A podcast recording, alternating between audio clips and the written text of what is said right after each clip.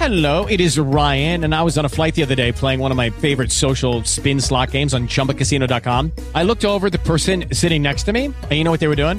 They were also playing Chumba Casino. Coincidence? I think not. Everybody's loving having fun with it. Chumba Casino is home to hundreds of casino style games that you can play for free anytime, anywhere, even at 30,000 feet. So sign up now at chumbacasino.com to claim your free welcome bonus. That's chumbacasino.com and live the Chumba life. No purchase necessary. VGW Group. Void were prohibited by law. See terms and conditions. 18 plus. With the Lucky Land slots, you can get lucky just about anywhere. This is your captain speaking. Uh, we've got clear runway and the weather's fine, but we're just going to circle up here a while and uh, get lucky. No, no, nothing like that. It's just these cash prizes add up quick. So I suggest you sit back, keep your tray table upright, and start getting lucky. Play for free at LuckyLandSlots.com. Are you feeling lucky? No purchase necessary. Void where prohibited by law. 18 plus terms and conditions apply. See website for details. Você já parou para pensar no quanto de informação você consome em um único dia? A quantas palavras, imagens, textos e sons você é exposto ou exposta a cada momento? Um estudo feito pela Universidade de Berkeley em 2009 mostra que as pessoas passam, em média, 12 horas por dia consumindo informações, lendo ou ouvindo mais de 100 mil palavras nesse mesmo espaço de tempo. Numa era em que a produção de conteúdo acontece mais rápido do que nunca, se manter informado parece um desafio e fica o sentimento de estarmos sempre desatualizados com tudo que acontece no mundo. Mas não se preocupa, porque o Politize descomplica isso para você. A boa notícia é que o mundo que vivemos não é só rápido e ágil em produzir informações, mas também em manter tudo conectado. Do jogo do futebol do fim de semana aos testes nucleares da Coreia do Norte, tudo se constrói e é construído em um universo político que pode ser explicado por razões e relações comuns. Essa é a proposta do Tudo se Conecta. A cada episódio, nós vamos conectar os principais assuntos e notícias do mês, buscando encontrar os porquês de cada questão e esclarecer como o grande assunto de cada episódio ajuda a explicar notícias do Brasil e do mundo. No final, você vai ter uma ideia geral de tudo o que aconteceu nos últimos dias, sem estresse, sem preocupação e sem medo de deixar qualquer informação passar batido. Então, aumenta o som e vem entender o que foi esse mês de agosto.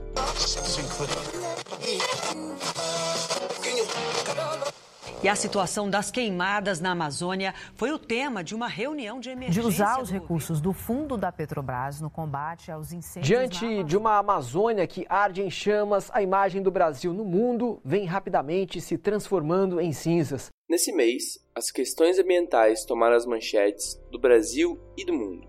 O assunto começou pequeno e aos poucos foi ganhando espaço nos jornais até atingir seu clímax com a crise na Amazônia. Mas o que a pauta ambiental tem a ver com os protestos na Rússia, os tiroteios nos Estados Unidos ou com as reuniões do G7? Calma que a gente chega lá. Começando então pela crise na Amazônia. Nos últimos dias, queimadas atingiram grandes regiões da floresta amazônica. O número em 26 dias superou a média histórica de queimadas para o mês de agosto. Segundo os dados do INPE, esse é o maior número de queimadas em quase 10 anos. Para o governo federal, os eventos se explicam por um período natural de secas na região que acaba iniciando focos de incêndio que se transformam em queimadas. No entanto, segundo a Procuradora-Geral da República Raquel Dodge, que reuniu em Brasília a força-tarefa de procuradores específica para apurar crimes ocorridos na Amazônia Legal, há suspeita de uma ação orquestrada e de uma atuação de longo planejamento que seja responsável pelo episódio na Amazônia. Um dos atos investigados pelo Ministério Público Federal é o Dia do Fogo, um evento organizado por produtores rurais, sindicalistas, grileiros e comerciantes que buscam derrubar grandes áreas da floresta e deixar o pasto. Uma reportagem do programa Globo Rural mostrou que um grupo formado por 70 pessoas das cidades de Altamira e Novo Progresso planejaram queimadas na região com o objetivo de desmatar uma área ao redor da rodovia BR-163, como forma de mandar uma mensagem de apoio aos planos de afrouxamento e fiscalização realizada pelo IBAMA no governo Bolsonaro. Para o procurador Joel Bogo, as queimadas são um reflexo do aumento do desmatamento. As queimadas aumentam porque a fronteira agrícola está sendo expandida, fazendo com que o desmatamento se torne uma prática comum para agentes do crime organizado que buscam expandir ainda mais as áreas para agricultura e pecuária. No entanto, a versão apresentada pelo presidente da República destoa. Para ele, ONGs podem estar por trás das queimadas na Amazônia para chamar atenção contra o governo. Pode estar havendo, sim, pode, não estou afirmando, ação criminosa desses zongueiros para exatamente chamar atenção contra a minha pessoa, contra o governo do Brasil. Essa é a guerra que nós enfrentamos. Agora, vamos fazer o possível e o impossível para conter esse, esse incêndio criminoso. No meu entender, há interesse dessa zona que representa interesses de fora do Brasil. Aos poucos, as declarações do governo e sua demora para agir diante das queimadas iniciou uma crise com proporções internacionais. A situação passou a ser discutida por líderes mundiais e movimentos civis ao redor do mundo que cobraram uma ação do governo. Dias depois, medidas foram tomadas com a convocação das Forças Armadas para os municípios com grandes focos de incêndio. Altamira, município brasileiro campeão de desmatamento da Amazônia Legal, nesse ano foi o principal destino da operação. Mas essa não foi a primeira vez que a cidade ocupou as páginas dos jornais. Foi lá que aconteceu um dos episódios que repercutiu durante todo o mês. Uma rebelião em um presídio de Altamira, no Pará, terminou com 57 mortos. 16 vítimas foram decapitadas. O massacre em Altamira foi um dos maiores massacres carcerários da história do Brasil, responsável pelo assassinato de 57 presos.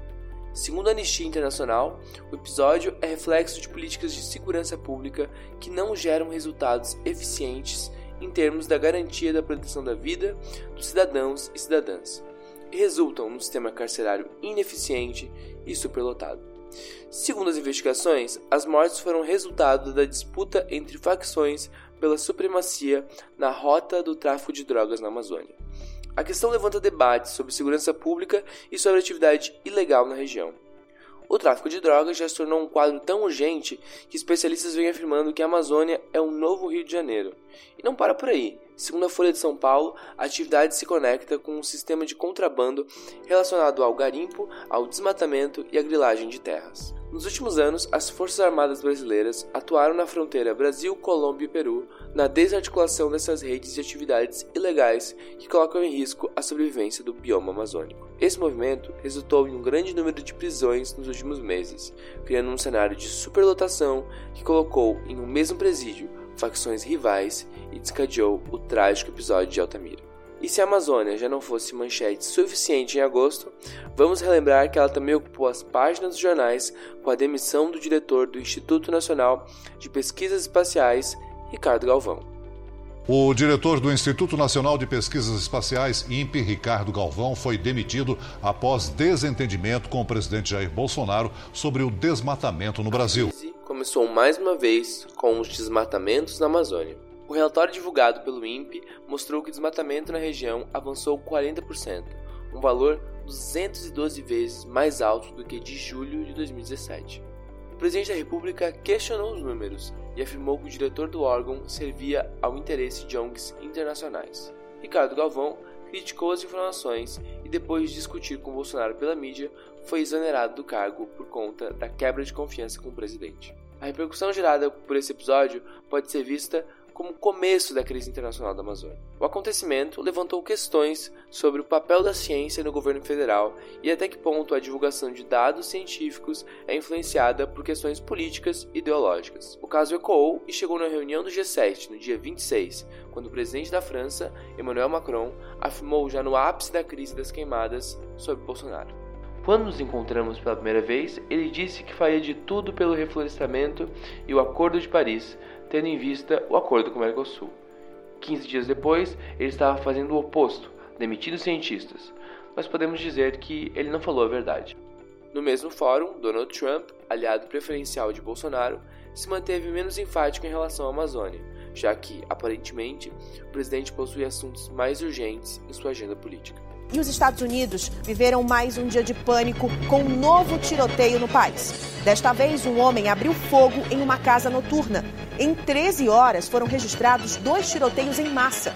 Reivindicados por valores supremacistas e racistas, dois tiroteios em massa aterrorizaram duas cidades americanas, deixando 29 mortos e vários feridos em menos de 24 horas. Os tiroteios de Dayton e El Paso foram, segundo o governador Greg Abbott, um dos episódios mais sangrentos da história recente dos Estados Unidos e trouxeram para a pauta, mais uma vez, o discurso de ódio e o controle de armas. Um manifesto divulgado pelo atirador declara que o atentado se baseou em um tiroteio realizado em Nova Zelândia, em que um supremacista branco matou 51 pessoas, em nome do ecofascismo. O movimento usa argumentos ditos ecológicos para sustentar suas teses antimigratórias e justificar seu discurso de ódio. O atirador escreveu que o multiculturalismo étnico de El Paso era um dos fatores responsáveis pela degradação do meio ambiente e via na migração a explicação para a crise ecológica. Para o vice-presidente da National Wildlife Federation, o ódio está sempre procurando uma oportunidade de se vincular a alguma coisa.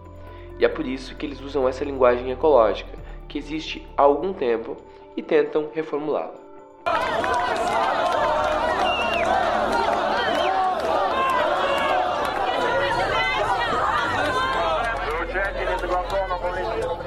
Agora, mudando de assunto, um presidente que parece ter muito com que se preocupar é Vladimir Putin. Nos últimos meses, manifestações por eleições livres cobriram as ruas de Moscou e foram duramente reprimidas pela polícia. Isso aconteceu depois da comissão eleitoral negar a inscrição de 57 nomes da oposição extraparlamentar para as próximas eleições. Mas o que a questão ambiental poderia ter a ver com essa movimentação? Bem, tudo começa com as manifestações Fridays for Future, em que crianças e adolescentes faltam às aulas e se direcionam ao centro da cidade para protestar contra o aquecimento global. O movimento rapidamente se difundiu por países europeus e tomou grande relevância no final de 2018. Muitas pessoas começaram então a se perguntar como que o movimento poderia ter surgido com tanta força e de forma tão rápida. E aí que entra a Rússia. Em uma história que lembra um filme de ficção científica dos anos 80, os serviços de inteligência americano e britânico constataram que nos últimos dois anos, nas eleições europeias, os russos criaram anúncios difamatórios no Facebook e espalharam fake news sobre os governos desses países, buscando influenciar o rumo das eleições. O que começou a levantar suspeitas de que o governo russo pudesse ter alguma coisa a ver com as repentinas manifestações civis.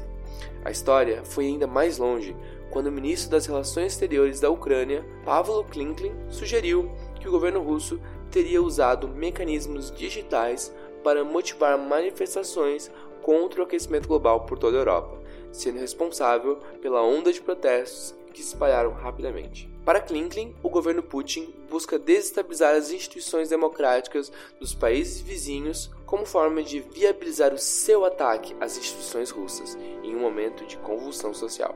E essa ideia foi aos poucos ganhando força, na medida em que outros líderes mundiais repetiam a mesma teoria sobre os protestos. Foi o caso do ministro do Clima da Bélgica e até mesmo da chanceler alemã Angela Merkel, que disse estranhar que a juventude alemã tenha despertado para questões climáticas do dia para a noite, sugerindo ainda que o governo russo estaria usando ferramentas cibernéticas como forma de desestabilizar seus países rivais e tirar o foco sobre a sua suspeição democrática. As manifestações continuaram a tomar as ruas de diversos países europeus, pressionando os governos a tomarem uma posição em relação ao aquecimento global.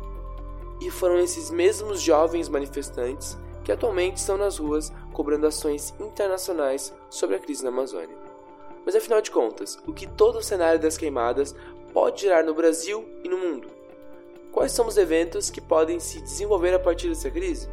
Bem, a primeira conclusão é que esse evento repercute na credibilidade internacional do governo brasileiro, colocando em risco as exportações do agronegócio, além de complicar o diálogo com os países europeus na aprovação do acordo do Mercosul com a União Europeia, pauta central da política externa do governo Bolsonaro.